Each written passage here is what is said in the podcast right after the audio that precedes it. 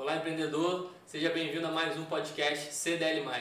Esse podcast que é, que é um canal de bate-papo para a gente falar sobre empreendedorismo, sobre negócio, sobre história de vida também. Está com ao meu lado o nosso presidente da CDL, Edvar Júnior. Estamos aqui hoje com um convidado super especial. Olha, também. o convidado de hoje eu sei que é um empreendedor nato, tem boas histórias para contar para a gente. Fica aí que você vai gostar das histórias. Tenho certeza absoluta. Estamos aqui também com o nosso vice-presidente, Ralf Pereira, e o nosso convidado, Gilson Rangel, que eu acho que muita gente aqui da cidade já conhece. E antes de eu abrir a fala para você, Gilson, queria agradecer ao nosso patrocinador, Cicred, que é uma cooperativa de crédito a mais antiga do Brasil e que está aqui em Campos fomentando o comércio, fomentando o empreendedorismo, um grande parceiro nosso que a gente tem já aqui já há algum tempo e vai perdurar ainda mais essa parceria. Isso aí. Gilson, eu gostaria de saber como que começou você como dono de ótica. Pode, pode voltar um pouquinho lá atrás. Você começou trabalhando com ótica. Conta um pouquinho dessa história só para a gente começar a entender, só para pautar o início. Vamos lá, eu vou, eu vou compartilhar com, a, com, quem vai assistir. É. Que eu disse para eles que a gente quer, eu quero ser é. o, o, podcast mais assistido aqui do CDL e eu quero entregar o máximo de mim para quem vai assistir. Temos te... essa meta aí, compartilhe já. E é. para ajudar a gente, ajudar a Gilson a bater essa meta, já por favor se inscreve aqui no canal, já deixa Boa. seu like, compartilha, joga no grupo da família, dos amigos, joga no dos inimigos também, para você mostrar para seus inimigos que você está buscando crescimento, buscando conhecimento. Se você não está enxergando bem, tem que andar lá na ótica do Gilson. Mas vamos lá que ele vai, vai falar aqui agora. Então vamos lá. Bom, meu começo eu vou, vou simplificar para não, não é. alongar muito. Eu comecei, minha, minha família é do segmento ótico, meu pai teve ótica muitos anos durante a vida dele, e eu vim para Campos estudar enfim, e comecei a trabalhar nas óticas precisão. É, eu era o cara que fazia a montagem, que eu pegava a lente e montava para encaixar a lente na armação. Uhum. Ah, é dali, um trabalho quase que artesanal, né? Totalmente artesanal naquela época. Como eu te disse, é, hum. como a lente é um material chamado resina, aquilo hum. espirrava um pó branco. Então a gente Nossa. ficava como se fosse um cara que trabalha com gesso. É. Exatamente é. isso. Foi assim que eu comecei. E ali eu fui desenvolvendo alguns trabalhos que chamou a atenção do Sérgio, na época, que é o dono da, do grupo, e das pessoas responsáveis, e falou, cara, está na hora da gente tirar o Gilson dali e vamos colocar ele nas vendas. E foi um pedido que eu tinha feito também. Fui para as vendas, das vendas eu me destaquei. Por me destacar, veio a gerência da Ótica Bukowski, assim que ela inaugurou. E só uma passagem rápida. Eu, não, porque eu já gostei. Quando você falou que você participava da, da montagem da lente do óculos, você passou a ter um conhecimento muito maior do que qualquer outro vendedor que nunca passou por aquilo ali, né? Então, quando você demonstrava ou explicava um óculos para um, para um, um cliente, você tinha muito mais propriedade do que qualquer é, outro, um né? Conhecimento muito técnico hum. também sobre aquilo ali. Isso te ajudou? Foi isso? Você acha que você, você acredita nisso? Ou você tinha tino mesmo para vendedor? Nada. Alguém pergunta para você do que o sofá é feito? Eu, no meu caso, não, não. Mas é a madeira, difícil. espuma. Não, não. Hoje no, no caso do, do, óculos, óculos, não. óculos é um segmento de moda. Ah. Então ninguém, isso não, a informação que eu tinha não ah. era uma vantagem para mim em relação a uma venda. Ah. Claro que eu ter a informação era importante, mas não era um grande diferencial. Acho que o hum. diferencial é a gente realmente é como a gente trata e lida com, com outro ser humano que está ali na sua frente. Foi isso que é o meu grande diferencial nesse ponto. Uhum. Mas continuando, então fui é. para a gerência e só um ponto para que, que marcou muito a minha história na gerência, que eu lembro que naquela época se pedia muito, se vendia muito no carnê. Uhum. Então a, o grupo precisava de um grupo grande de lojas, mas os vendedores e os gerentes faziam muitas vendas no carnê. E numa reunião dessa foi pedido que se diminuísse as vendas no carnê. E eu era um dos gerentes, ouvi aquilo na reunião, voltei para a loja e falei: nós vamos zerar as vendas no carnê que, que acontece numa hora dessa? Uma equipe, né, apesar de vender menos a loja que eu gerenciava, mas, poxa, mas vai tirar nossas vendas. Porque nós vamos zerar as vendas do carnê. Bom, isso, isso na época representava quantos por cento da venda da, da loja? Arthur, não consigo te dizer, não tenho essa resposta. Mas, para comparando a loja que eu gerenciava com as outras, já era menor. Ah, okay. Então Ele talvez queria... fosse um pouco mais fácil para mim. A intenção dele era passar por cartão de crédito? Era qualquer coisa que não fosse carnê. Que que não, não fosse, fosse crediário. crediário. Exatamente. Fosse ou cheque pré-datado, ou cartão de crédito. Ah, o cheque era bem-vindo também. O cheque era melhor do que o carnê. Porque o cheque, mal ou bem, você tem aquele documento era, era, que você deposita na data combinada. Uhum. E o carnê, você tem um combinado, mas é muito fácil da pessoa falar assim, não vou pagar hoje, pago daqui a um mês. Uhum. e talvez a inadimplência tenha feito tomarem uma decisão em relação a isso e pediram para o gerente fazer isso. Enfim, zerei as vendas no carnê por três meses quando veio a próxima reunião.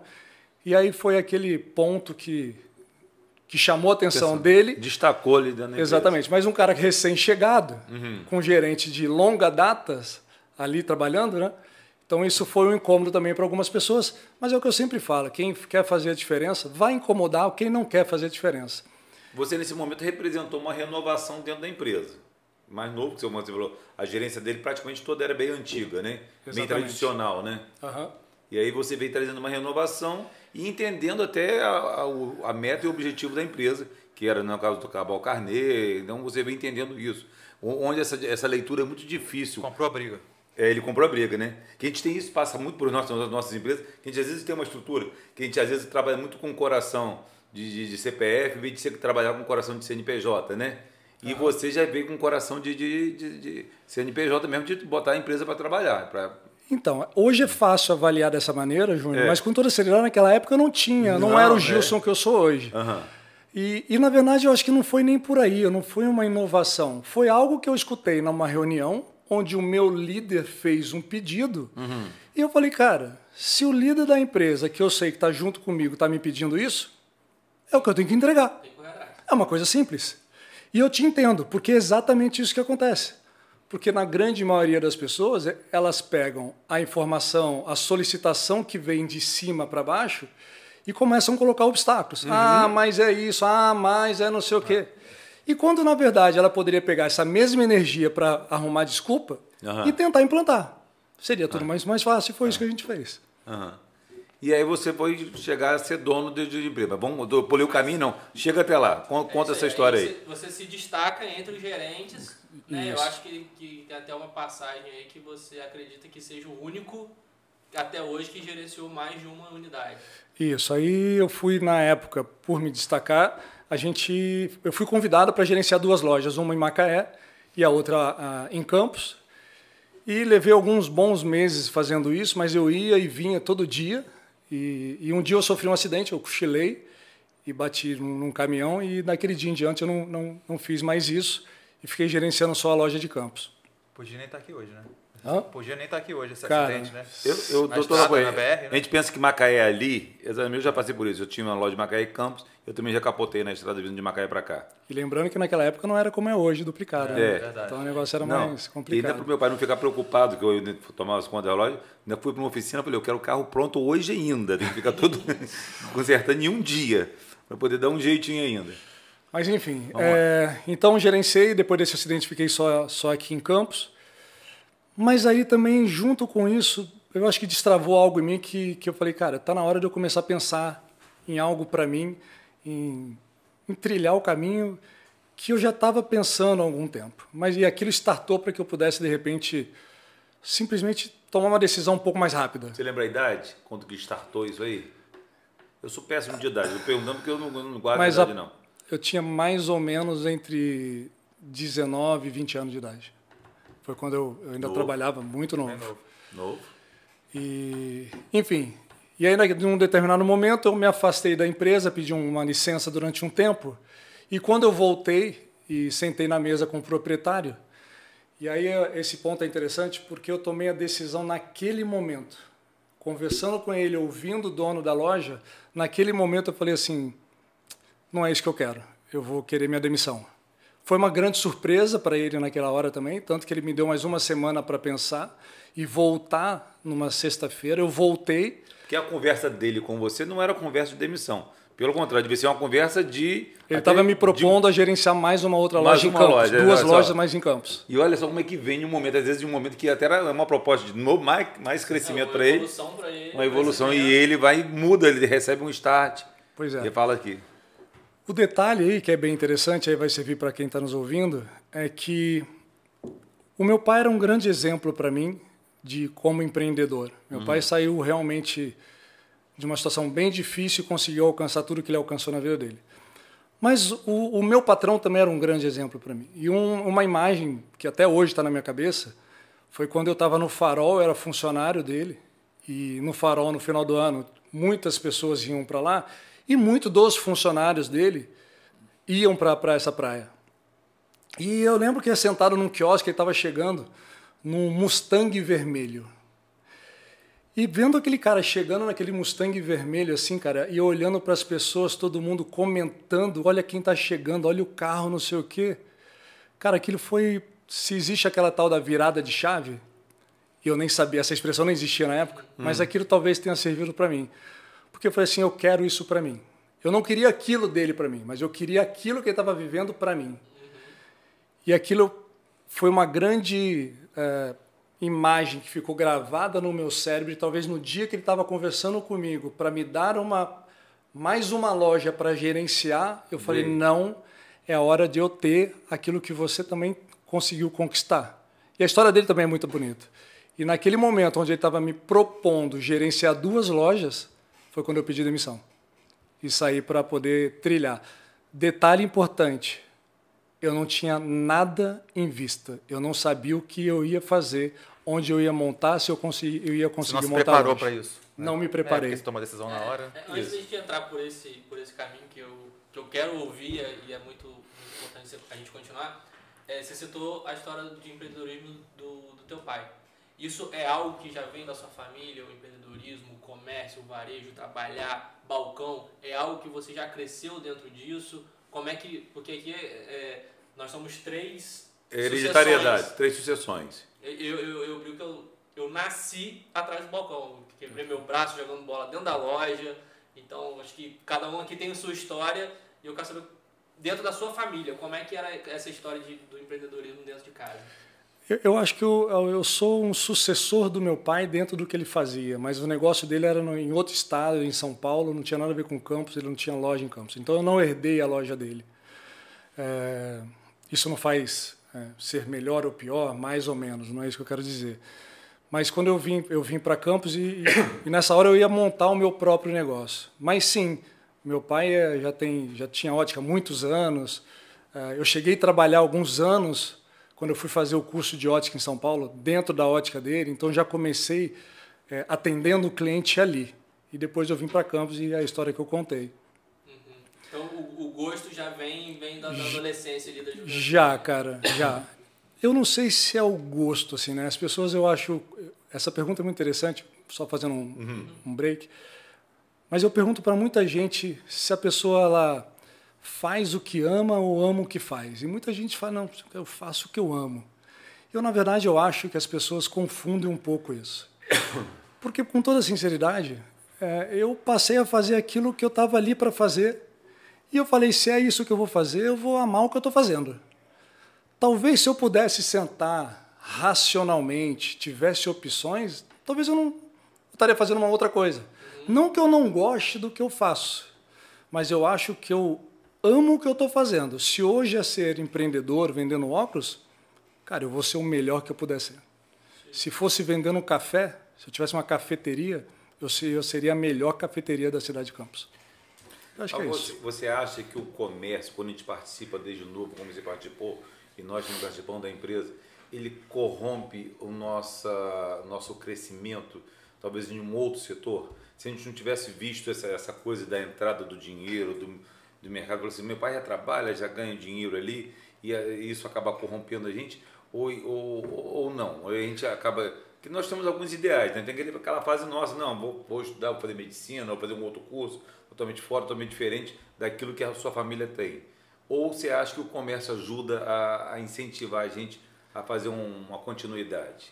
Então, é, é muito simples, na verdade, porque quando você faz uma escolha e você abre uma porta para aquilo, você ah. fecha para as outras. Sim. Você está levando para o comércio, como a gente, né? A gente está no comércio, vem da família do comércio, então uhum. assim, eu olho para aquele negócio, já está pronto, vamos tocar. Mas a mesma, é a mesma coisa de uma família que tem médico e o médico incentiva o filho a fazer medicina. Uhum. De repente ele vai fazer a medicina, vai ser bem sucedido, mas fechou a porta de repente para ele ser um mega empreendedor. É. Então, assim, é, é natu era mais natural que a gente desse sequência àquilo que os nossos pais faziam. É. Acho que naquela época era mais assim. Hoje eu não vejo muito assim. Vejo muita gente fazendo, mas, por exemplo, não é o que eu aconselho os meus filhos, por exemplo. Exatamente. E aí eu vou pegar um é. pouco essa levada do Gilson, porque eu tenho uma visão até você já falou um pouco sobre a sua, sua, sua sucessão futura uhum. do, do, seu negócio, porque o, o nosso negócio, o negócio hoje que existem, né, não só em Campos, na região, enfim, nível nacional, é, eu acho que a gente vai viver um momento de difícil sucessão para as próximas gerações. O seu negócio vai ter uma hora que você vai ou vender ele ou passar para uma segunda geração. E aí que eu vejo uma oportunidade de mercado, né, que o que acontece hoje entre as grandes empresas aqui, uma empresa compra outra, eu acredito que nos próximos 10, 20 anos, aí nessa, nesse período, vai acontecer muita compra e venda de negócios nosso tamanho, né? que, que estejam no Simples Nacional, que não seja uma SA. Por, por isso, porque as sucessões hoje, hoje, ainda mais com a tecnologia, que hoje em dia é, salários astronômicos são pagos para a tecnologia, inclusive eu acredito, se quanto mais sucesso a empresa, melhor vai ser ainda. Assim, a ótica dele é uma ótica de sucesso ela vai despertar o interesse. E ela vai ser vendida, porque é. e vai, óbvio, uma, hoje não tem essa estrutura. Hoje não tem, ah, eu preciso vender minha empresa. Isso não, não existe. Né? A pessoa coloca, passa o ponto lá, isso acaba desvalorizando o negócio, acaba com o negócio. Mas eu vejo que o mercado vai mudar e vai entrar dentro desse cenário é, mecanismos, né? empresas vão ser criadas para poder negociar a empresa, que dão lucro, que dão resultado. Cara, eu acho esse ponto que você tocou é fundamental. E olha que interessante. Mesmo você falando que hoje existem grupos comprando, grupos grandes comprando os menores, mas isso não ativou em você ainda o modo de possibilidade de vender a sua empresa daqui a alguns anos. Exato. Você ainda está tocando. Se alguém chegasse para você para comprar o seu negócio hoje, talvez você não tenha se preparado para isso. E é uma coisa que é cultural, porque nossos pais não ensinam a gente, Sim, tipo não. assim, monta um negócio para você vender. Uhum. Não. não. você vai é tocar, tocar, até, o último dia de vida. Exatamente. E vai passar para os seus filhos. E aí eu vou trazer para mim, como você acabou de falar. É, meu filho trabalhou comigo. E eu vou te falar que foi a melhor coisa que aconteceu na vida dele e na minha foi ele ter pedido a emissão da minha empresa. Porque você imagina o seguinte: saiu é uma. Corte, Vai dar corte. É. Você imagina o seguinte: saiu uma, uma matéria no jornal o Globo que a pessoa que vai viver 150 anos de idade, estou falando sério, tá? Ela já nasceu. E eu falava para o Gabriel, meu filho, falei, sou eu, cara. Se você tiver que esperar eu morrer para assumir a loja só sua, você está lascado. Você vai assumir com 80 anos de idade. Então, quando ele pediu demissão, por que, que foi bom para mim? Porque, de uma certa forma, me fez assim, dar, olhar com lupa. Cara, determinado momento agora eu posso vender a minha empresa. Uhum. Eu não preciso mais trabalhar até o fim. A hora que eu chegar, achar que devo vender, eu vou vender. E segundo, que ele foi para uma área que ele vai se vai alavancar o negócio dele, vai escalar o negócio dele. E eu vou te falar uma coisa, você conhece Gabriel. Gabriel ele vai ficar muito mais rico do que eu, com muito menos tempo do que eu, pela área que ele seguiu. Então foi libertador para ele e para mim também que é a da tecnologia, né? É. é. O filho dele trabalha na, na, na tech, né? Tá no marketing digital, marketing né? Digital, marketing Fazer até uma propaganda aqui, Scale Company. É. Eles são bons, os garotos são bons. É. E são salários hoje são pagos astronômicos, e se são pagos salários astronômicos é porque os donos das empresas têm mais dinheiro ainda. Então, realmente é um mercado que a tecnologia vai já está revolucionando. Né? E um negócio é bom ter tocado no assunto de marketing. Eu vejo que você também é imperativo no marketing da sua empresa, você está sempre buscando caminhos novos e quando a gente entrou agora com esse mundo digital, você também botou a cara a tapa também e, e fala da ótica, você é o, é o garoto propaganda, você dá credibilidade para sua empresa. Você fez essa leitura, como é, como é, como é, como é que começou isso aí? Me lembro. Eu, eu acho que a gente ouve na internet o tempo todo isso. É. Que a minha vida pessoal é, pode sim refletir muito na minha vida empreendedora. Sim. Eu acho que as pessoas compram de pessoas e não compram de empresas. Não que não possa comprar de empresa, mas quando eu coloco meu rosto lá na internet, as pessoas se conectam comigo, talvez eu consiga, por isso, levar pessoas para dentro da minha empresa. Claro que o outro ponto também tem que se pensar. Tem gente que vê o que eu falo e não gosta, não concorda. E pode ser que isso afaste. Mas isso é um natural. Em tudo, em religião, eu... em política e no comércio também. E outra, você não precisa nem se manifestar, na verdade. Porque quando eu monto uma loja como a Optical Center, é montada na pelinca, apesar de a gente fazer, né? Nós temos lojas, a gente é. faz tudo do melhor para que as pessoas olhem e falem: nossa, é. sens, que carinho esses empreendedores tiveram em montar uma loja dessa. Essa loja é para mim. Mas o que, que a gente escuta? Nem vou entrar aqui, que essa loja não é para mim. Mas foi pensado o contrário. Foi pensar em dar o máximo de conforto para as pessoas. Então, só a loja, ela já faz um filtro de quem decide entrar ou não decide entrar. Então, quando eu me exponho, claro, é, para mim é importante, por conta da Optical Center, mas eu aprendi a gostar. Eu aprendi a gostar ali de falar, de colocar as minhas opiniões, é, e aquela velha história, nem todo mundo concorda. No primeiro momento, eu, eu tive alguns conflitos comigo mesmo. Falei, cara, será que vale a pena eu expor aqui? Uhum. E nem todo mundo concorda. Sim. Mas eu entendi que na internet é uma terra sem lei. Sim. E as pessoas se manifestam ali é, livre e espontaneamente, têm todos os direitos de fazer isso, assim como de seguir e continuar, ou deixar de seguir. Porém, do outro lado, me motivava. Quando as pessoas falavam, caraca, Gil, você falou uma coisa que para mim foi muito importante, eu não estava enxergando isso na minha empresa, cara, eu vou implantar agora. E eu sou muito pragmático, eu tento, por exemplo, aqui com vocês agora no podcast, eu quero falar coisa que as pessoas possam chegar amanhã nas empresas dela e aplicar. E aplicar. Poder aplicar. Né? É, claro que contar a história, né, que isso na internet é chamado de jornada do, jornada do herói, como é que chegou e tal, é muito bacana, isso é motivador já. Mas levar algo na prática para as pessoas implantarem nos seus negócios, a internet me propôs isso. É, então era muito bacana quando eu vinha alguém mandava um direct dizendo que, que tinha gostado do que, do que eu falei e que para ele fez muito sentido. Então, sim, apareceu de vez em quando. Dentro desse, dessa jornada sua, vou voltar um, passo atrás agora. Esse início, né, você falou que tinha saído da, da, da, empresa onde você trabalhava, era gerente, e aí você não tinha nada em mente. De uma forma resumida, aí você tentar encaixar como é que foi essa, essa passagem para você abrir realmente a, a, loja, não sei se já era optical na época, se não, você pode até contar isso aí, e desenvolver esse lado, para poder até esperar quem está vendo de dar esse start, né? seja no ramo que for, como é que, é, como é que foi a situação de, da abertura, os, os desafios que você passou, enfim. E economicamente, se já tinha uma reserva? Essa tanta curiosidade que é. tirei na hora de montar um negócio. Mas é isso que vai fazer, deixar mais interessante. É isso né? que eu quero saber. É.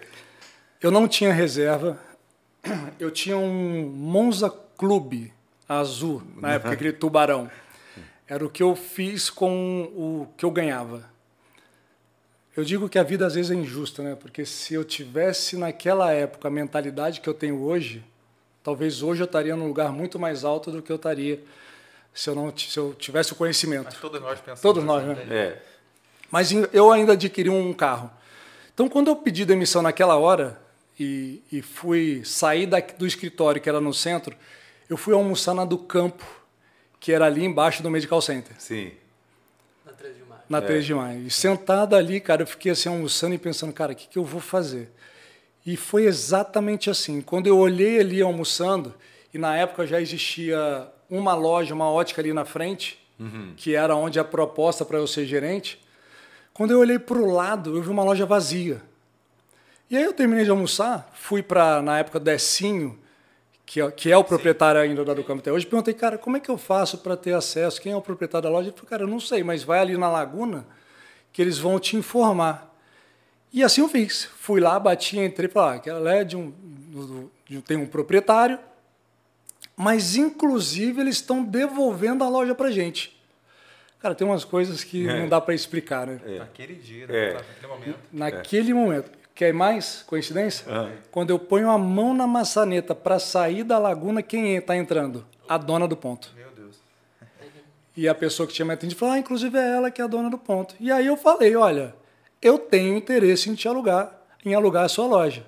Ela é, mas a gente está tá devolvendo, a gente vai pegar um dinheiro, enfim. Falei, ah, anota meu telefone, caso você mude de ideia, você me liga. E assim aconteceu. À noite ela me liga e falou assim: realmente você tem interesse? Em alugar loja? Eu falei, com certeza. E ela falou, ah, então se você tiver interesse, a gente quer alugar para você. No dia seguinte, liguei para o meu pai, que estava em São Paulo, tinha ótica lá, falei, pai, vou montar uma loja. E, e pode parecer assim, a sucessão, né? Naquela época, meu pai, o que ele pôde me ajudar era com smart money nele, do, do, do que ele tinha de, de conhecimento no negócio, não, não financeiramente. Uh, vendi o meu carro e abri o um negócio. Mas o detalhe é o seguinte, abrir um negócio não é difícil. Não uhum. tinha reserva, só que os fornecedores você paga parcelado. E, e muitas das pessoas que iam montar a loja, então, solidarizavam com aquela situação. E você paga um projeto parcelado, você, enfim, mobília parcelado. E foi assim que eu fiz, cara. Montei E um O negócio. próprio dinheiro do negócio com- foi pagando o investimento da. N- Não, Tirando o Moza, né? É. não foi bem assim porque Não? não, se pagava Ah, logo de entendi. cara, né? Não dava para é- se pagar. A- aquela garra e tesão que você sempre teve para vender, agora estava mais do que. Esse é o grande Aflorando. ponto. Esse é o grande ponto. Por isso que eu trazendo um pouquinho do que a gente já adiantou, por isso que eu quando eu converso com pessoas que me pedem conselho, eu falo assim, cara, monta o seu negócio. Projeta ele para daqui a 15, 20 anos. Vai com todo esse gás que você tá. Mas posso te dar uma dica? Junto com esse projeto de prosperar o seu negócio, vai caminhando um projeto para você vender. Porque quando a gente monta um negócio, o que, que a gente menos tem? Dinheiro. Mas o que, que a gente tem sobrando? Garra e vontade para fazer acontecer. Cara, isso não me faltava, Júnior. Vou te, explicar- vou te falar uma coisa muito rápida. É, então, assim, naquele momento que eu montei a loja, loja pronta, indo para dentro da loja, trabalhando, trabalhando. Porém, apesar de eu, era- eu ter sido gerente lá da, da outra ótica, era uma loja para dentro do medical, é, não tinha tanto fluxo ainda naquela época, tirando o almoço ali da do campo. O que, que eu fazia? Naquele prédio tinha uma clínica de olhos ali no segundo andar. Sim. Eu subia, ficava na porta do elevador. E quando a pessoa saía da clínica e eu olhava na mão dela e via que ela estava com uma receita de óculos na mão, eu entrava no elevador junto com ela. Ah, tô vendo que você está saindo da clínica, vai precisar de óculos. Cara, a gente tem uma ótica aqui embaixo. Quer ele fazer um orçamento? Cara, e muitas dessas pessoas a gente conseguiu fechar Você pessoalmente fazer isso. pessoalmente. Eu pessoalmente. Um funcionário que na época ficava e eu que fazia isso. Vou confessar só uma outra coisa, muito legal que você é, vai é gostar. bom, isso é muito bom. né? Essa, vou, essa vai ser legal. Tinha, como eu te disse, tinha uma outra ótica na frente da minha, porque a minha ficava aqui dentro. E modesta parte, eu, eu sou muito bom no que eu faço. E, e ali eu ficava assistindo, atrás, um pouco mais escondido, quando tinha um cliente dentro dessa loja concorrente minha. Mas eu olhava e falava assim, cara, esse cara não vai comprar. E do lado dessa ótica da frente tinha uma loja de material hospitalar, que era de um amigo meu. O que, que o cara fazia quando não comprava? Ele saía pela porta da frente dessa loja, pegava à esquerda e ia pela calçada e passava na frente da loja desse amigo meu. Quando esse cara botava a mão na porta, eu passava por dentro da loja desse amigo meu, abordava esse cliente na, na, na, na calçada e eu falava, cara, tem uma outra loja, eu vi que você fez um orçamento. Valeria a pena você dar um pulinho ali, porque eu garanto que eu vou te fazer uma coisa bacana. E muitas vezes eu passava com essa pessoa por dentro da loja e levava para mim. Então, dois, dois lances. Ele primeiro viu uma oportunidade de ter uma clínica de, né, de, de oftalmo lá na- na- nesse prédio e fez essa abordagem. Falou assim, é um- é uma chance de cliente. E o outro, você foi na falha do seu concorrente. Sim, sim. Na, na, na falha do seu concorrente também você viu uma outra oportunidade. ali. Exatamente. Então, é, é- é essa percepção que eu falo que a maioria do empresariado está perdendo. Não, aquele dia, comércio de se tirar Pegar o cliente na calçada. de pegar o cliente, ele pegava o cliente na calçada, exatamente. É- Literalmente. literalmente. Então, é, há muito tempo, gente, a gente está cansado de falar que o comércio mudou, atualizou, tem um digital para concorrente, vai falar de digital daqui a pouquinho, mas é, não é mais, ninguém é tirador de pedido não, gente. O, a pessoa não sai de casa, não é fácil a, A venda. gente- a gente a venda é ouvido- trabalhada e é, é a busca de oportunidades. É isso como o Gilson acabou buscando. A gente tem ouvido muito de, de, de, de- parceiros nossos aqui, de, Hum. de CDL, de entidades, né? É, é o- o- a volta do, do proprietário pro, pro balcão. A volta pro proprietário pro Que é balcão. o cara tá sentindo na pele essa crise que tá passando e, e é o cara que sente o negócio, é o cara que sabe o que está acontecendo, aonde ele pode buscar, aonde ele pode melhorar, onde ele pode torcer. Então é muito do que você Fechar a torneira. Exatamente. Do que você passou lá atrás, né? E, e o mercado está exigindo que a gente se reinvente nesse sentido. Às vezes até de. Que É. Em outra gravação a gente falou, né? Olhar para trás para olhar para frente, às vezes É. você passa por isso também. Cara, eu acho que você, o que você falou tem todo sentido. Porém, eu vou, eu vou fazer um, um parênteses aqui. E com todo respeito, assim, mas eu vejo muito proprietário de loja, muitas vezes, pior do que um integrante da equipe. Porque, assim, não é voltar para a loja e estar presente. É o que a presença dele vai realmente fazer de diferença dentro de uma loja. Porque, às vezes, a presença do, do proprietário da loja atrapalha mais do que ajuda. Sim. E eu vou te falar assim, isso não é técnico, isso é comportamento. Comportamento. Sim. A gente vê comportamento de proprietário de loja que nos dias de hoje não são condizentes nem com a equipe, que não tolera mais, é difícil. E se esse cara que trabalha na sua equipe não, tive, não vê o proprietário como um, professor ensinar e simplesmente querer achar que somente dinheiro motiva uma equipe, se a gente entrar mais nesse, nesse assunto, eu vou te falar, não é o suficiente. Pelo contrário. Nos dias de hoje, pelo contrário. Tenho certeza que o papo tá bom, mas eu vim deixar uma dica para você. Porque quando o assunto é a nossa vida financeira, é hora de buscarmos alternativas que tragam impacto e desenvolvimento para a sociedade. E no nosso parceiro Sicredi, além de reinvestir na nossa própria região, ele oferece serviços completos, tais como conta corrente, cartão, crédito, investimentos, seguros, consórcios, além de muitos outros. Sempre com taxas justas e o atendimento próximo, humano ou digital. Escolha o Sicredi, onde você conta além da conta. Exatamente. Gente, só para voltar, não precisa voltar atrás, não. Até hoje, é comércio do centro. O centro está passando graves problemas, está adormecido, precisa de revitalização. Mas até hoje tem proprietário do centro que a loja vai encerrar às 18 horas, 5 e meia ele está na porta com a chave que ele se sente no compromisso dele fechar a loja ainda. E aí aparece um cliente às 5h30 na frente da loja dele, ele, ele tem coragem de perguntar ao cliente, você vai comprar? Tipo assim, se, se não for comprar, não precisa nem entrar. Enquanto o cara tem que estar com a loja aberta, preparada, é isso é, é normal demais, Justo. Sinceramente, é, é isso que eu falei. Esse envelhecimento está acontecendo demais.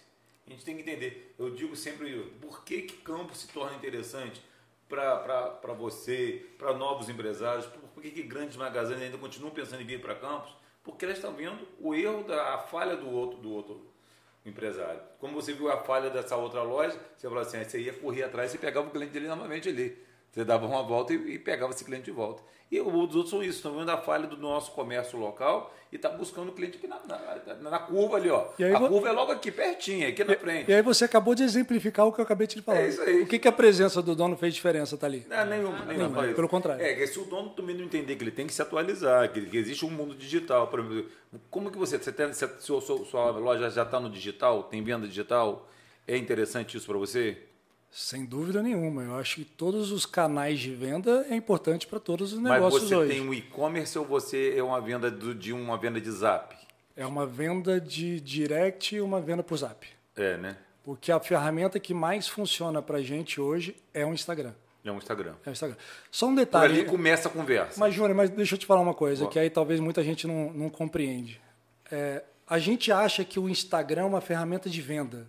Não. Não necessariamente. A gente acha que se a gente manda 20 directs para um cliente e ninguém fecha, ninguém conclui uma venda, parece que não funciona. Mas quantos, e a gente acaba não mensurando isso, quantos clientes que vão para a loja física por conta do que viram no Instagram? Pela sua presença no digital. Sim. Exatamente. É. Então, assim, é quanto que o Instagram está jogando pessoas para dentro da minha empresa que eu só que eu não mensuro. Porque como eu não fechei lá no, no online, a impressão que a equipe tem é que não está funcionando. É, mas, mas, não é, é assim. Então é, é captação de cliente para a loja física e, claro, sem dúvida nenhuma, exponencializar ainda mais as vendas online. Sim. É, eu acho que hoje a consulta do online, provavelmente você continua uma loja presencial muito boa, de alta qualidade, mobiliário, tudo isso eu sei que você fez todo esse cuidado. E eu acho que o online ele está sendo servindo muito de consulta. E o cara, quando vai para sua loja, ele já sabe mais ou menos até o óculos que ele quer, ele já tem noção de preço, ele já pesquisou isso tudo. Por isso que eu acho que nós do presencial, que mantemos loja presencial, a gente tem que estar cada vez mais atento com o atendimento até melhor ainda, porque ele, ele, já, já, ele já pesquisou. Ele, antes ele tinha, ele pesquisava antes de porta a porta. E PAP ele tinha que ir para poder ir na sua ótica, na outra, na outra, na outra. E aí a gente vê essa parte. Hoje o cara mais ou menos já sai de casa com essa pesquisa. Você não acha que isso já está dando uma adiantada? Tem acontecido isso? No, no o cara já, já, chega assim, olha, eu estou querendo esse, esse modelo, já chega lá mais ou menos assim, acontece isso? Acontece um ou outro de trazer uma imagem já que ele fala que quer, é. mas com toda seriedade, se ele é. não experimentou, aquilo é uma suposição, ele acha o que ele que ele bom. acha que ele quer. Mas e aí, Júnior, aí, hum. cara, aí entra a grande diferença de uma loja que tem vendedores para uma loja que tem realmente consultores e não um vendedor que se julga consultor só porque está na moda falar que é uhum, é consultor uhum. para tirar o nome vendedor. Só título, né? Exatamente. Mas quando a gente entra um cliente desse e a gente olha a imagem e daquele óculos que ele trouxe e a gente consegue converter. E deixa eu te mostrar algo que, que, é, que é o seguinte, para resumir isso aqui, tem uma é. coisa muito interessante. A gente precisa interpretar o ser humano. A gente precisa interpretar o cliente. Muitas vezes o cliente entra na loja querendo o Superman, mas ele só precisa do Batman, mas ele quer pagar o preço do Robin. Uhum. A verdade é essa. Então, saber interpretar realmente o que o cliente deseja é primordial, porque com toda honestidade, nem ele sabe se aquele óculos que ele trouxe vai ficar bom no rosto dele. Sim. Mas ele estava lá no sofá da casa dele dando uma olhada, deu um Eu... pinte naquele óculos, achou que poderia ser o melhor. E aí cabe a gente, quando sentar, quando esse cliente entrar na loja, que aí já apareceu a oportunidade, é como a gente converte aquilo. Porque o que acontece na grande maioria, tem esse óculos. A é. resposta do vendedor é o quê? É, não. Sim ou não? É, não, tá bom. Não, não, é. Simples assim. Ele vê um ator da moda, ele acha que ele vai ter o status, ou a, a Ferrari vermelha, ou o carro vermelho, como você viu, ele vai ter esse status se ele usar aquele óculos, e aí de repente lá você vai converter isso não. Você vai olha, não, ah, peraí, eu, eu até vi um, um, vídeo seu recentemente, onde você fala que a pessoa quando. Você, você mostrando a qualificação quando você bota um óculos ou não, a, a, a, como que muda a imagem do, do perfil da pessoa. Achei aquele vídeo ótimo até que você fez aquilo ali. Você fez duas ações que eu achei sensacionais. Uma, esses vídeos que você tem feito de orientação, de como que você melhora o seu perfil até com a colocação de óculos. Você pega, você pega o óculos de, de sol, né, que pode botar grau realmente também, uhum. mas que você passa uma outra imagem, né, que você vende uma outra imagem. E você fez lá atrás, depois eu queria que você comentasse desse evento, que você fez um evento onde você prestigiou todos os seus clientes. Eu gostaria muito que você citasse esse exemplo para a gente, que eu acho que é muito interessante, que todos nós empresários temos que aprender com isso aí, com essas histórias, com essa experiência aí. Tá. Vamos lá. É, aí trazendo para um papo atual, né? É. Se fala muito hoje na internet sobre CAC. Sabe o que é isso? Traduz para todo mundo, para mim para todo mundo. CAC é o custo de aquisição do cliente. Hum. Então, quando um empreendedor está contratando alguém para fazer vídeo, para tirar foto, para colocar dinheiro para impulsionar aquele, aquele vídeo no, no, no, Instagram, seja na ferramenta que for, existe um custo. Então, quanto que eu estou usando do dinheiro para trazer pessoas para dentro da minha loja? Uhum.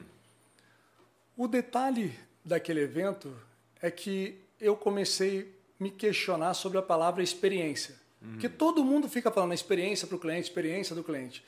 Só que para mim começou a fazer a diferença o seguinte: quando eu levava isso para dentro da loja, todo mundo fala de experiência para dentro da loja. Então o que pode ser experiência dentro da loja? Um café? Uma água? Uma loja bonita? O que mais? Um atendimento? Isso para mim, tudo isso hoje, é cara, é obrigação, é obrigação da minha parte, da minha empresa, é obrigação a gente fazer. Então eu entendi que a gente precisava fazer um evento para levar a experiência para fora da loja. Isso é o intuito de fidelizar o cliente? Sim. Isso fideliza o cliente? Talvez não todos. Só que o que, que acontece? Um evento como esse, que eu levei ali, são, foram 110, 120 pessoas mais ou menos, o meu cliente naquele momento eu toquei no emocional dele. Ele se sentiu pre prestigiado, ele se sentiu único, ele se sentiu exclusivo, ele se sentiu importante. Quando eu peguei o custo dessa festa e a gente diluiu pelo número do cliente, talvez eu tenha gasto mais por pessoas que estavam ali do que um, do que um investimento no marketing digital. Não tenha uhum. dúvida disso. Mas o retorno disso é muito maior e melhor, mais consistente do que às vezes um vídeo, um dinheiro que a gente injeta no marketing digital. Por quê? Porque eu levei uma experiência. E o que, que é o da Mas o que, que a experiência faz? Cara, a experiência não tem preço, a experiência tem valor. Pode passar o tempo que for. As lojas podem dar brindes para esse cliente que estava lá, mas eu garanto a você, assim como você está lembrando disso hoje, todos eles contarão a festa que a Optical fez para eles. Então a gente trabalhou esse nível de experiência para os nossos clientes. Detalhe importante: nesse evento, Júnior, era tão orgânico que a gente queria que nós convidamos pessoas que não são da teoricamente da sociedade. Nós convidamos pessoas ali que compram óculos comigo, cara, há 12, 15 anos. E a gente recebeu um, um, um direct, um áudio de uma cliente que ela mandou um áudio chorando e ela falou assim: vocês não têm ideia do que vocês fizeram por mim, porque eu sou campista, consumo no, no, no comércio local esses anos todos e foi a primeira vez que eu fui convidada para um evento. Então, você fez uma valorização do seu cliente, do que te prestigia. Gente, só para vocês saberem como é que foi aconteceu, que Justo não contou, ele já foi direto. O evento, ele, ele fez um. Vai, vai, vai, me ajudando a contar a história desse evento, como é que você foi bolou isso aí. Ele separou um. A selecionou, selecionou 100 clientes, mais ou menos, ali em torno Foram disso. 110, 120 clientes, mais ou menos. Selecionou, convidou, um convite extremamente VIP para um, um evento fechado, mas com, com todas as mordomias, assim para você se sentir cinco estrelas, não era isso? A intenção é. Exatamente isso. A gente fez um, esse evento na praia, que é. era um final de tarde. É. Coincidentemente, a gente programou, até isso a gente pensou, a gente sabia que era noite de lua cheia em Atafona. Uhum. Você sabe que a lua em Atafona é diferente. É, tem. Você falar de Atafona comigo, eu sou apaixonado. Pois é. é. Então nós levamos essas pessoas todas para a praia uhum. e colocamos música e bebida, mas da melhor forma possível, Júnior nos detalhes, assim. Os móveis que nós colocamos naquele evento, todos vieram de São Paulo. Não estou falando que, que uhum. não tem aqui, aqui é, mas para o que a gente queria fazer, como a gente queria fazer, a gente infelizmente viu a necessidade de ter que trazer de fora, porque não, não tinha disponibilidade no, no comércio local. Não dispunha para daquele tipo de, de mobiliário. Então, por isso que a gente trouxe. Porque a gente queria exatamente isso. A gente queria tocar tão a fundo no, em quem estava ali naquele dia que ela nunca mais esquecesse. Tanto que na última música que foi tocada, a gente contratou fogos. E você imagina, uma casa na beira da praia, uhum. e na última música, os, os, músicos pediram que todo mundo que estivesse ali ligassem as câmeras do celular, ficasse apontando para eles, porque os músicos, os músicos estavam de costas para os fogos. Pra, pra. Então, quando ele começou a cantar aqueles fogos, cara, então foi uma festa assim que memorável e marcável. E que marcável. ficou marcado na história. Mas aí, por exemplo, eu queria estar tocando nesse assunto o evento eu acho ótimo, eu realmente fiquei sabendo quem foi convidado, alguns me contaram, e eu adoro essas histórias de sucesso de marketing. E aí você selecionou 110. Eu tenho uma, uma amiga também que é empresária e ela prestigia comumente de 20 em 20 clientes VIPs dela. E aí, da mesma forma que alguns outros 20 ou 40 ficam querendo entrar nessa lista VIP, eu tenho também alguns outros que ficam meio chateados. Como que você enxerga isso aí? Totalmente calculado. Com toda honestidade, totalmente calculado. Você concorda que eu que tenho loja há 15 anos, 20 anos, uhum. como é que eu faço para chamar todas as pessoas? O, de, o, detalhe, o detalhe né? Júnior, sabe o que acontece?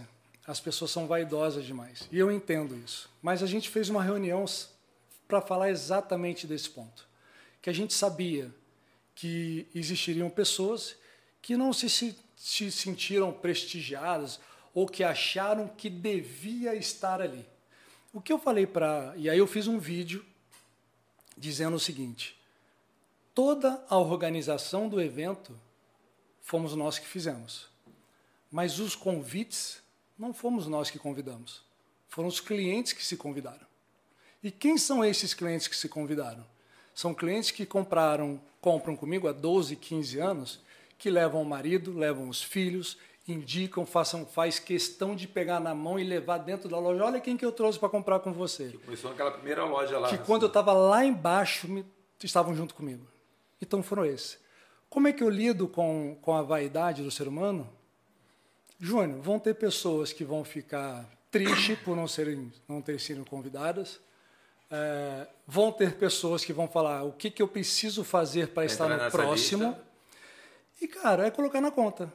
A verdade é essa. Uhum. Faz parte do jogo.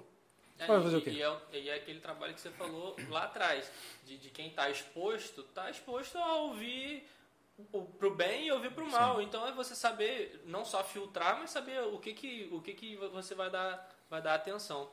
E o que eu queria, é, aproveitando é, hum. é, a questão da experiência, e que Justo tem trabalhado assim muito perfeito que eu tenho acompanhado, é, na, na campanha, principalmente no Instagram, é, é, a gente vê campanhas impactantes e que não mostram um produto. Então teve a campanha agora de Dia das Mães, que foi algo que eu acho que a cidade toda falou sobre isso e não tem um produto. você não, não tem um óculos, não tem uma mãe de óculos, assim, que, eu, que eu lembro. Talvez até tenha, mas não tem apresentando um produto. É só mesmo é, é, tocar a pessoa, é o que a gente está falando, né, da experiência. Então, quando a gente fala hoje em campanha de Dia das Mães na cidade, todo mundo lembra o que o Optical fez, fez. fez. Cara, isso foi sensacional. Assim, eu já venho entendendo que o jogo, pelo menos para para onde eu quero, o, o jogo que eu quero jogar é esse. Eu quero tornar a Optical exatamente uma marca desejável. Como é um iPhone, está todo mundo de iPhone aqui. Sim. Por que, que a Samsung não consegue ser? Porque talvez a estratégia deles é diferente. E está tudo bem, não tem certo e errado. Mas a estratégia que eu uso hoje é exatamente colocar a minha marca como marca de desejo. E já é, com toda humildade, já é, porque as pessoas que compram no Optical e passam ali com uma sacolinha, nossa, foi na melhor ótica da cidade, hein? Então esse tipo de comentário é o que eu quero, porque é o que eu trabalho. E eu entendi que se eu conseguir informar as pessoas que eu vendo muito, muito além do que isso aqui, através do óculos, é isso que a gente quer como o Dia das Mães. Não tinha nenhuma mãe, respondendo só uhum. o que você achou que pudesse ter, não tinha nenhuma mãe de óculos, Sim. não existe comunicação nenhuma em momento algum de óculos. Mas o reforço da minha marca, da Optical, naquele momento, foi absurdo. Dentro da sua história disso, vamos falar da parte agora difícil. Não que seja difícil isso também, fazer todo esse trabalho é, é, é, é digno e é difícil pra caramba, mas digo no momentos difíceis mesmo pra gente superar. Qual o momento mais difícil que você teve dentro do seu negócio, ou da sua jornada como empreendedor, desde que você abriu a sua primeira loja, que você se viu contra a parede ali, né? Que foi o momento que você olha assim e, pô, venci esse momento? Cara, eu vou, vou lembrar uma coisa que me marca até hoje. Foi quando eu só tinha uma ótica e eu já vinha da outra ótica, tinha uma ótica só. E naquela época começou o parcelamento em 10 vezes. Uhum. E as lojas concorrentes começaram a fazer isso. E eu falei, sendo um empreendedor mediano, não tomando a decisão olhando para dentro de, da, da, minha empresa e olhando para fora, eu falei, se está todo mundo fazendo, eu vou fazer também. Perfeito. Bom, fiz e eu nunca vou me esquecer que Passado um ano e tantos meses depois, literalmente, eu tinha uma pessoa que trabalhava no financeiro, onde ela só colocava as contas para eu pagar no dia seguinte.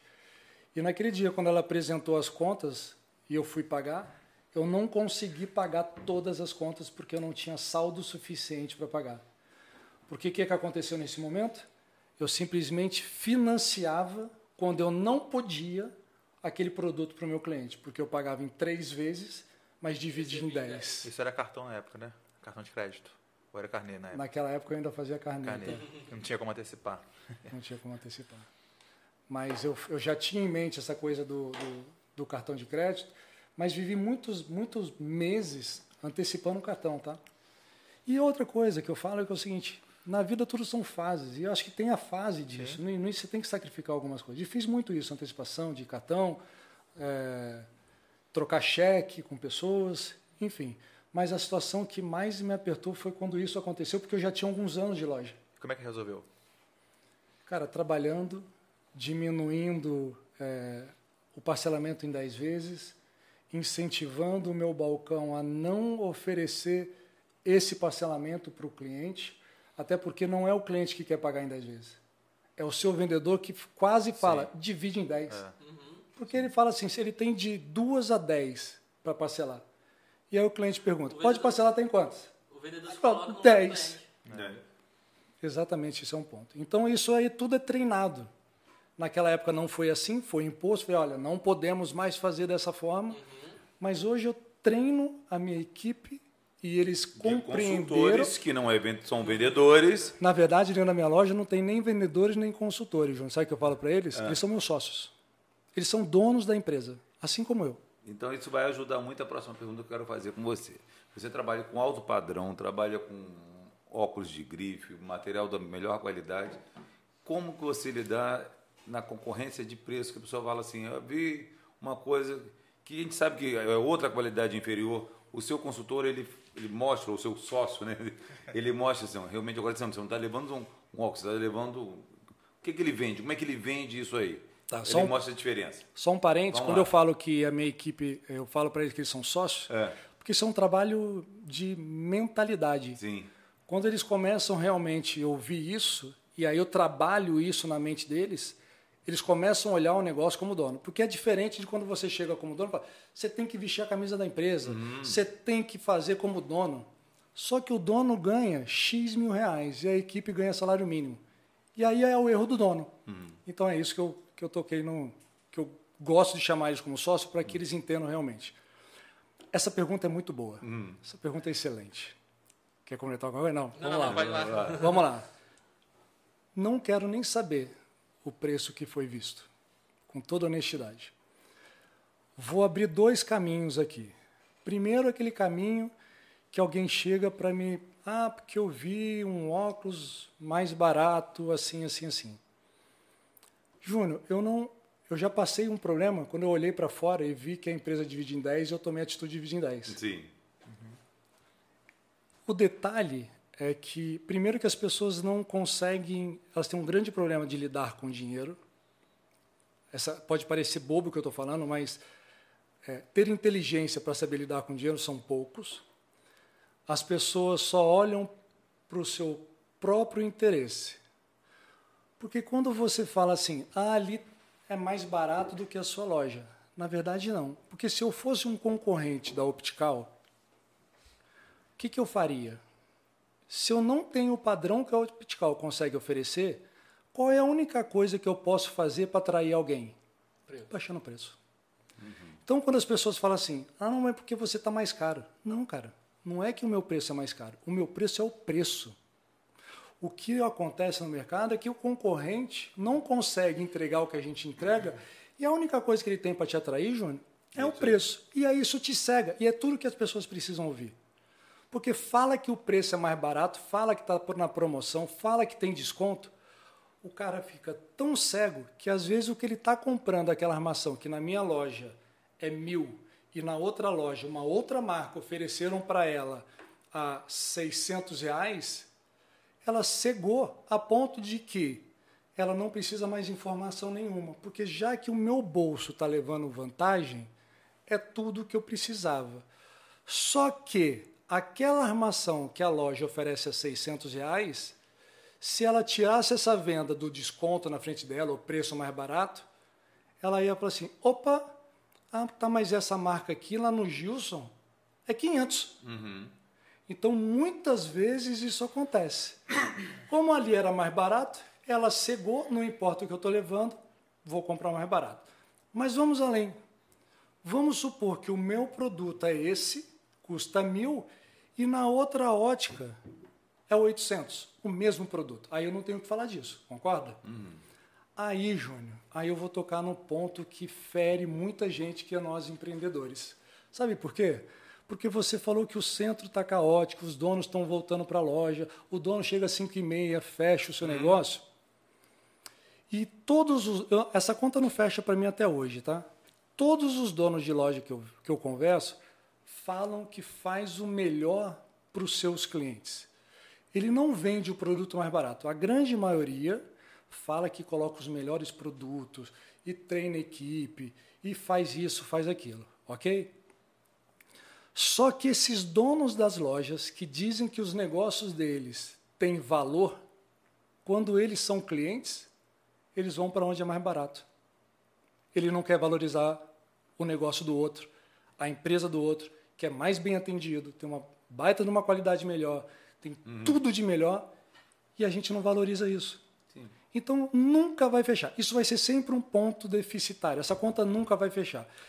O meu é um Só que eu não fácil sou de aqui- falar o outro é um texto fácil de pra- praticar. Exatamente né? isso. É negócio de faço Exatamente falo, isso. falo, né, Então, assim, falar que o meu negócio é bom, o cliente fica. E, e o cara fica bravo, porque ele, o que ele faz tem um valor. E ele reclama que as pessoas não valorizam o negócio dele.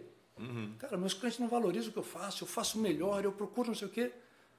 Tá bom, meu amigo, mas e você valoriza? Na hora de comprar o carro, Na hora vai de lá comprar. pra Espírito Santo mesmo. comprar um- É. Você faz o quê? Então, Júnior, assim, eu abri mão disso e eu pratico o preço que é justo, cara. Agora, quando chega alguém e fala que está mais barato, e aí eu vou, com toda humildade, vou te falar o seguinte: só tem dois clientes que não compram na Optical hoje. Eu sei que isso pode parecer arrogância, mas não é. Quem não entende o que a gente faz ou quem não tem condição de comprar. Ponto. Porque é o seguinte, se eu entrego valor para você, por que, que você se julga menor do que um produto? Por que, que as pessoas olham para a Optical e falam às vezes assim, ah, isso aqui não é para mim? Como assim, cara? Por que, que você se... Eu não estou falando da ótica, estou falando da pessoa. Por que, que as pessoas se colocam numa posição sempre abaixo? Não é para mim, não posso ter. Eu acho que isso é o que atrasa muito a vida das pessoas. Porque se Deus nos criou de pé de igualdade, Ele criou a gente para prosperar nessa vida e não para ter uma vida escassa. Mas parece que as pessoas às vezes fazem questão de viver uma vida escassa. E você trabalha muito a valorização do cliente, da pessoa, para a pessoa Sempre. entender e enxergar, enxergar isso aí. É quase que uma autoajuda real. Lembrando o seguinte, é fácil isso? Claro que Não. não. Tem gente que é, eu estou contando aqui uma coisa romântica. Sim, tem gente que vai falar assim, tá bom, mas eu vou continuar e tá tudo bem. Tá. Porque você não vai vender para todo Não, mundo. não é, não é, não é Não só o lirismo, não é só essa, essa poesia. Ó, temos quatro vender. empresas aqui. Você acha que você vende para todo mundo em Campos? Não, não. Não, não consegue vender. sim.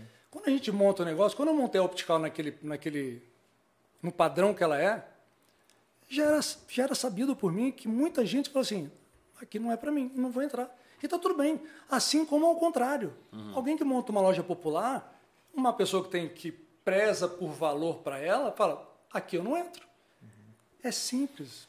Não tem, eu não vou conseguir atender a todo mundo como eu gostaria. A loja é para todo mundo. Porém, eu sei que quando a gente monta uma loja no padrão da Optical, é para o nicho. Só um detalhe importante. E eu falei que a pergunta de vocês era importante para dar para as pessoas. Vou fazer um negócio aí, falar uma coisa aqui que é muito interessante. E abertamente. A Optical sempre tem fama de cara. As pessoas falam que a loja é cara. Eu já expliquei aqui que não é que eu pratico o preço justo, o concorrente tem que baixar preço para tentar fazer você comprar com ele. Só que é o seguinte, se for para eu ter fama de caro, mas ser as, os me, depois do caro ter os outros adjetivos, é a melhor loja da cidade. O Gilson, cara, é exigente com os clientes dele. O Gilson me trata como ninguém me trata. Tá tudo bem. Eu prefiro do que ser rotulado como uma loja, uma ótica barata e você ter dúvida até do produto que você compra ali dentro. Literalmente Então, esse- é o preço que se paga. É, Cara, é isso. Dentro da parte mais mercado né, agora, é, você falou que vai, quer viver até 150 anos, né, então acho que tem muitos anos de empreendedorismo pela frente. Né? Eu acho Mas também que está aberto a venda. Apareceu uma boa proposta, É. vende. é, o negócio aí está ser preparado para ser vendido, claro. Enfim, a, gente, é a mentalidade que eu acho que é uma mentalidade moderna e ideal. Mas vamos pensar em mercado. A gente vê hoje é, cenários que existem, né? que a gente vê grandes redes chegando, vamos falar aqui da nossa região, mas isso acontece em todas as cidades com 500 mil habitantes, 1 milhão de habitantes para baixo aí, que são as grandes redes invadindo né, é, é, as cidades. E algumas lojas têm como estratégia melhorar o seu interno, outras de expandir também para proteger território. Mas como- que- quais são as suas estratégias? Independente de chegada ou não de grandes redes, você pode até falar um pouco sobre isso. É, é, pensando no futuro seu de empreendedorismo da sua marca. Hoje também, você, se não me engano, tem, tem a franquia também. A- a- e pode até citar isso também, a gente não falou aqui. Mercadológica, essa parte de mercado, de expansão e como você está hoje e onde você pensa chegar. Bom, vamos lá. É, eu era franqueado da Chili Beans, mas eu vendi a franquia da Chili Beans ano passado.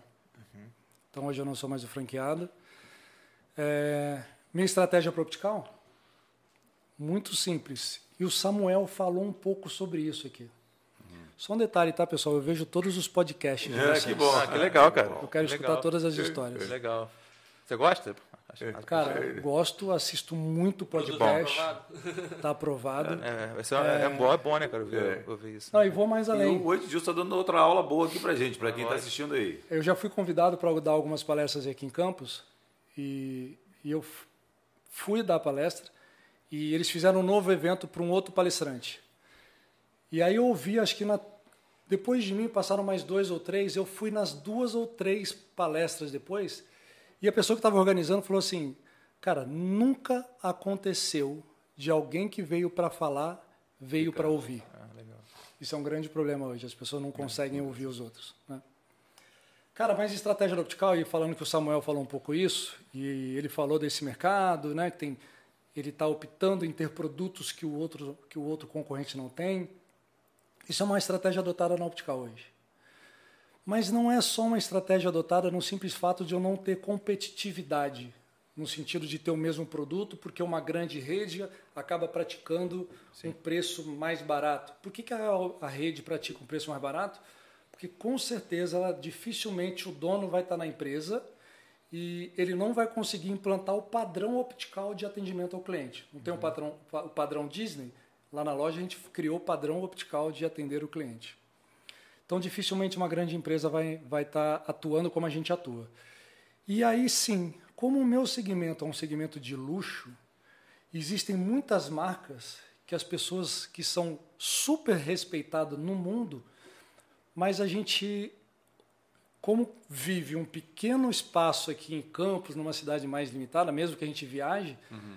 mas a gente conhece muito pouco desse segmento. E o, e o segmento de luxo tem marcas absurdamente bacanas para trazer.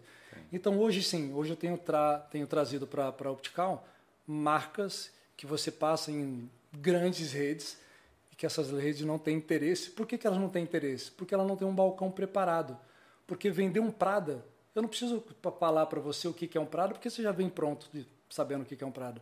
Mas quando você pega uma marca chamada Scott Soda, que é espetacular o óculos, e, e trago para dentro da empresa, só com uma equipe pronta para poder fazer isso. E, cara, tem ajudado muito, muito. É, a estratégia de diferenciação, né? É, meu professor de economia falava que a menor, melhor negócio seria o monopólio e segundo segundo melhor negócio seria outro monopólio.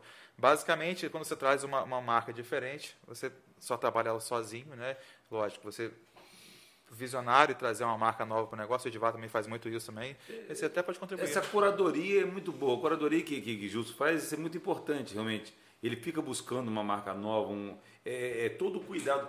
Você quase que faz a, a é, coisa assim, você procura o melhor para o seu cliente para oferecer ao seu cliente. Tá? Essa curadoria hoje é fundamental. A gente não tem, a gente não tem mais um. Sai do comum. É, é a régua nossa tem que ser diferente. Ele quer botar a régua dele lá em cima, e, e é isso mesmo. Mas... Mercado de luxo é por aí, e tem cliente para isso, tem a pessoa que quer aquele produto de alta qualidade.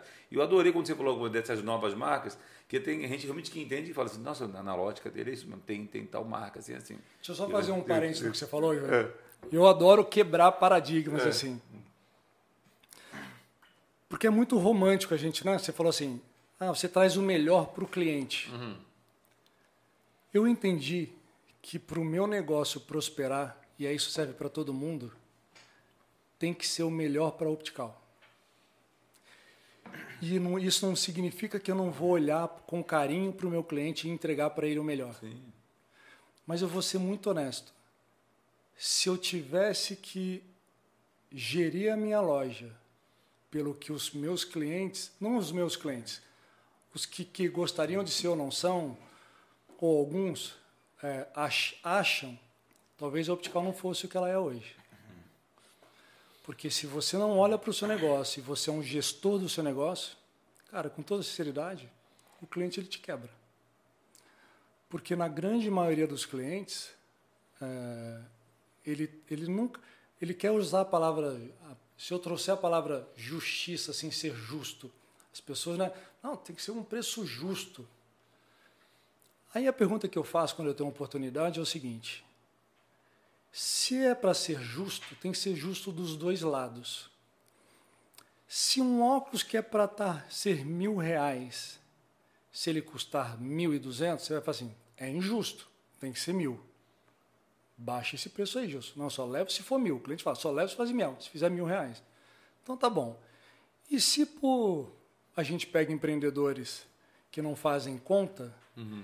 e colocam por 700 e o consumidor sabe que aquele preço está abaixo do preço do mercado, isso não existe. Uhum. Será que ele vai ser justo e vai falar assim, Gilson, eu não quero o mal, eu quero pagar os mil, porque não é justo eu pagar 700.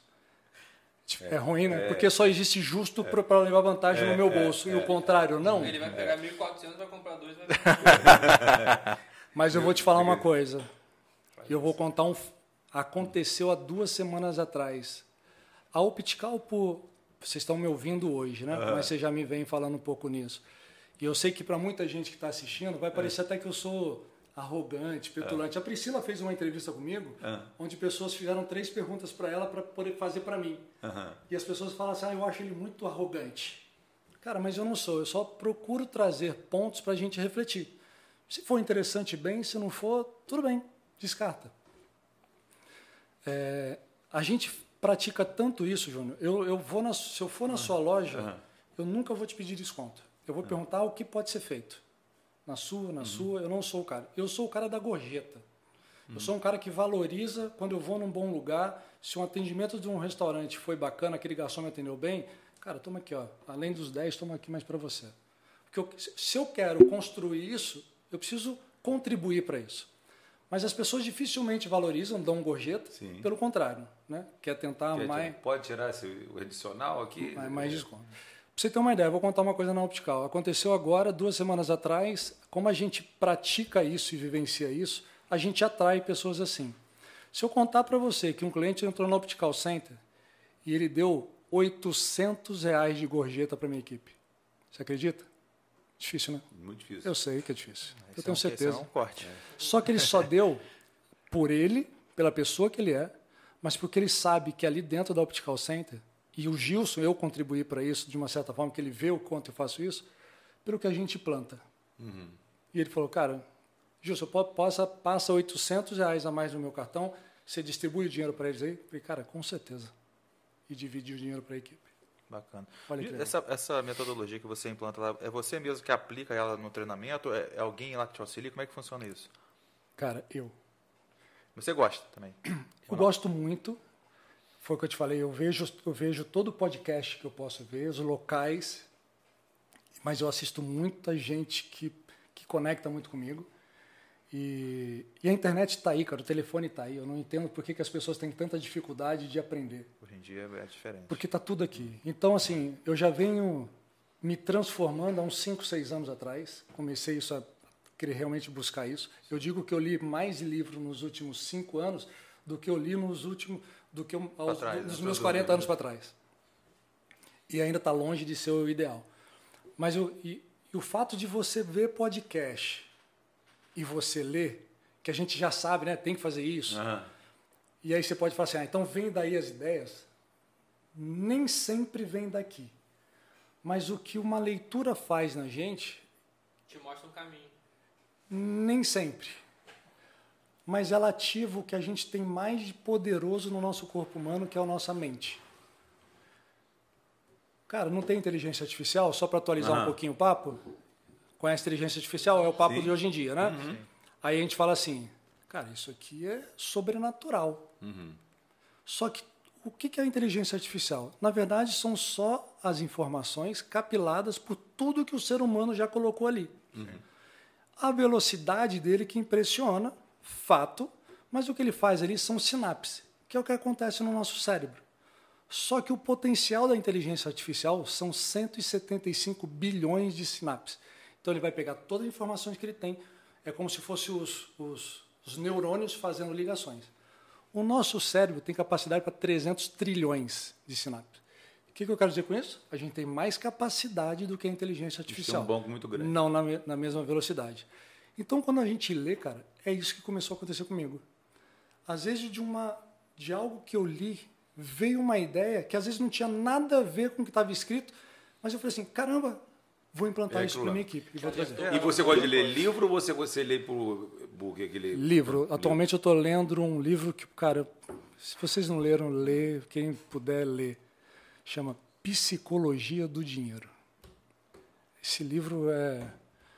E por isso que eu falei lá atrás que as pessoas não conseguem ter uma relação com dinheiro. Um exemplo muito rápido.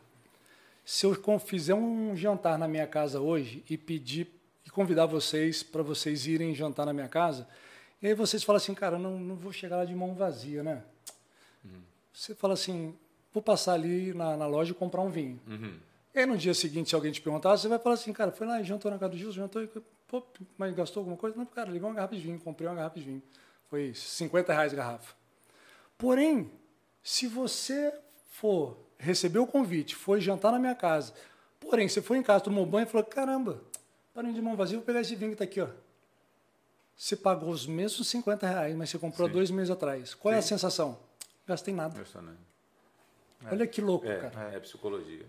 É psicologia. E, essa- e só para finalizar a questão da metodologia, eu, eu vejo, às vezes acontece isso comigo particularmente, de a gente ver uma coisa, ter uma ideia, vou aplicar isso no negócio, você entra na rotina, a rotina vai te consome, você não aplicou, fica na sua cabeça, às vezes você tenta aplicar correndo. Então, como é que é? Porque na prática, você aplicar o conhecimento no dia a dia, né, todo dia, que a gente sabe que o ano tem, enfim, são várias situações que acontecem, como é que você consegue levar isso para a prática da aplicação no seu negócio, sem deixar a rotina de consumir, e às vezes você tem que fazer os processos tem que fazer no dia a dia, né? tem que ter uma organização, uma agenda. Como é que você faz? Primeiro o seguinte, é, eu sou um empreendedor que eu construo o que a gente, o que eu falo que deve ser construído. Eu vejo as pessoas falando assim, as pessoas são muito corridas hoje, né? O tempo é muito corrido, Sim. o cara não tem tempo para nada. E às vezes eu me pergunto assim, Ralf, caramba, cara, será que eu estou errado? Vou dar um exemplo de vocês. Nós marcamos para seis horas. Eu falei, ok. Mudaram para as duas. Eu falei, ok. Vocês mudaram novamente para seis. Eu falei, ok. Cara, eu não tenho essa correria que todo mundo tem. Por que, que eu não tenho? Porque eu não sou mais aquele empreendedor que eu preciso ir para a minha loja, porque a minha equipe ela não corresponde ao que eu gostaria que correspondesse. Como eu disse, todos ali pensam como eu penso. Se eu não tiver, a minha loja está sendo tocada exatamente como eu toco. Mas há níveis que, assim, pode, o que eu estou falando é uma coisa básica? É básico. É o que todo mundo corre atrás para acontecer? É. é. É simples? É. É fácil? Não. Só um parênteses. A ponto de uma situação que um cliente nem quis descer do carro lá na loja, parou lá na frente ali da Optical, fez a filha descer de seis anos de idade para pegar um negócio. A minha funcionária, a dona da loja, minha sócia, falou assim, cara, que isso? Não pode ser assim. Numa situação adversa, ela foi até o carro, a pessoa não baixou o vidro para falar com ela. Ela bateu no vidro, a pessoa não baixou o vidro. Olha só o nível. E eu estou falando de uma pessoa, enfim. Sim. Ela baixou o vidro e falou, mas não precisa ser assim. Então, assim, qual alguém numa posição, vai, de funcionário faria uma situação dessa? Melhor coisa que ele não veio aqui, problema menos para resolver. Ela, não, não pode ser assim, não quero que saia dessa forma aqui. Foi lá e fez assim, que é como eu agiria. Então, hoje, por que, que eu tenho tempo livre, Raul? Porque eu consegui implantar na minha loja pessoas capacitadas para fazer realmente o que um dono faria. Perfeito. Então eu tenho tempo suficiente hoje para poder, por exemplo, eu só vou para a loja hoje meio-dia. Aí você fala assim: ah, mas o que, que você faz de manhã? Além da minha academia que é sagrada? Cara, eu escuto podcast todos os dias. Enquanto eu não ver um podcast todos os dias, eu não saio de casa. Bacana. Essa faculdade diária. E aí, cara, tem coisas que eu consigo implantar no mesmo dia e tem, tem coisas que eu falo assim, cara, vou planejar, mas eu não deixo de executar. E aí é o grande diferencial das pessoas hoje. É esse poder de execução. Porque é isso. Cai na rotina, não faz o que precisa ser feito. Esses vídeos que vocês vêm fazendo, eu dependo de terceiro. Não tem agenda, marca, não pode. Mas aí isso poderia ser um motivador para eu falei, cara, depois eu faço isso. Não. Aham. Nunca deixei de implantar ou fazer nada do que eu precisava fazer. Bacana. Vou pedir para Ralf pegar um presentinho para você. E eu quero que você dê um recado aqui, porque nós estamos há mais de uma hora falando aqui. Deu mais de uma hora, podcast ficar interessante, hein? Pois é, vamos em torno, em torno de uma hora. O que que quem vai empreender hoje fala assim, olha, você que está empreendendo, ou quer empreender, tem que, tem que ler, tem que se absorver do dia. Dá, dá o, o recado, a dica, você fala assim, vai começar a empreender, o que, que tem que fazer? Eu posso estender para não só quem vai começar a empreender, mas quem Vai já está empreendendo. É, eu queria até ampliar mas não isso. é só para quem está empreendendo como dono, mas o intraempreendedor, que é o funcionário da loja. Isso é muito bom, vamos lá. No mundo digital como a gente está, eu sabia que vocês fariam essa pergunta, tá? Por isso que eu já me preparei. Você Já veio pronto, hein? É óbvio. Eu não combinei, Eu falo, não gente, nada. eu vou falar uma coisa para vocês. Eu falo aí na minha loja seguinte: ser humano é previsível. É muito previsível. É, é só a gente ler. É. Por que, que eu falo isso na minha loja? Porque eu falo o seguinte: todas as objeções de um cliente para não comprar, vocês já sabem. O que, que vocês precisam fazer que vocês não fizeram ainda? Ter uma resposta que ele nunca ouviu na vida dele, que ele vai falar assim: ó, Como é que eu saio dessa agora? Porque nunca me falaram isso. Uhum. É simplesmente isso. Então eu já sabia que vocês me fariam essa pergunta, eu já vim preparado. e aí, trazendo alguma coisa pela praticidade, é o seguinte: o que eu falo para as pessoas hoje, apesar de ter um online muito forte, mas a gente precisa ter vendedores fazendo vendas ativas e não só as passivas. Porque se aquele cara ficar sentado na loja, simplesmente postando foto, acreditando que o cliente vai vir, ele pode até vir. O problema é que às vezes tem um, um delay do tempo entre o que ele precisa para bater a meta e a necessidade do cliente. As grandes empresas hoje que vendem infoprodutos, cara, tem time de 30, 50 pessoas no telefone ligando para as pessoas. Ah, mas aí você vai chegar na loja de vocês amanhã, ou você que é vendedor vai falar assim: mas o cliente não gosta de receber ligação, isso é muito chato. Cara, o que eu falo é o seguinte: homens fazem o que precisa ser feito, criança faz o que quer fazer. Então, se você quer botar dinheiro no seu bolso, você precisa fazer o que precisa ser feito. Pega o telefone, vai no direct, não vai falar o telefone, vai no telefone, vai pelo direct, manda mensagem. Não, mas mandei para 10, não uhum. retornaram. Manda para 20, manda para 30. O seu tempo é ocioso. Faz ele valer a pena. Faz valer a pena cada minuto que você está trabalhando. Simples assim, Júnior. Vou praticar amanhã. é mesmo? Vou praticar amanhã. Porque eu insisto com a minha equipe, e às vezes tem essa resposta que o Gil está falando mesmo aí. Eu insisto com a equipe, vamos fazer, vamos fazer. E é como você está falando realmente. A gente tem que faz com 10 não deu, tem que fazer com 20, tem 30, é isso aí mesmo que você falou, vou praticar. Isso já, já foi uma aula, já aprendi mais. já valeu pela entrevista. Presente para você do Cicred. Obrigado, obrigado, Cicred. Cicred. E agora a gente conclui aqui dando um brinde aqui. Vamos deixar é, você é, é, é, assim. Vamos tirar uma foto também. Opa! Obrigado.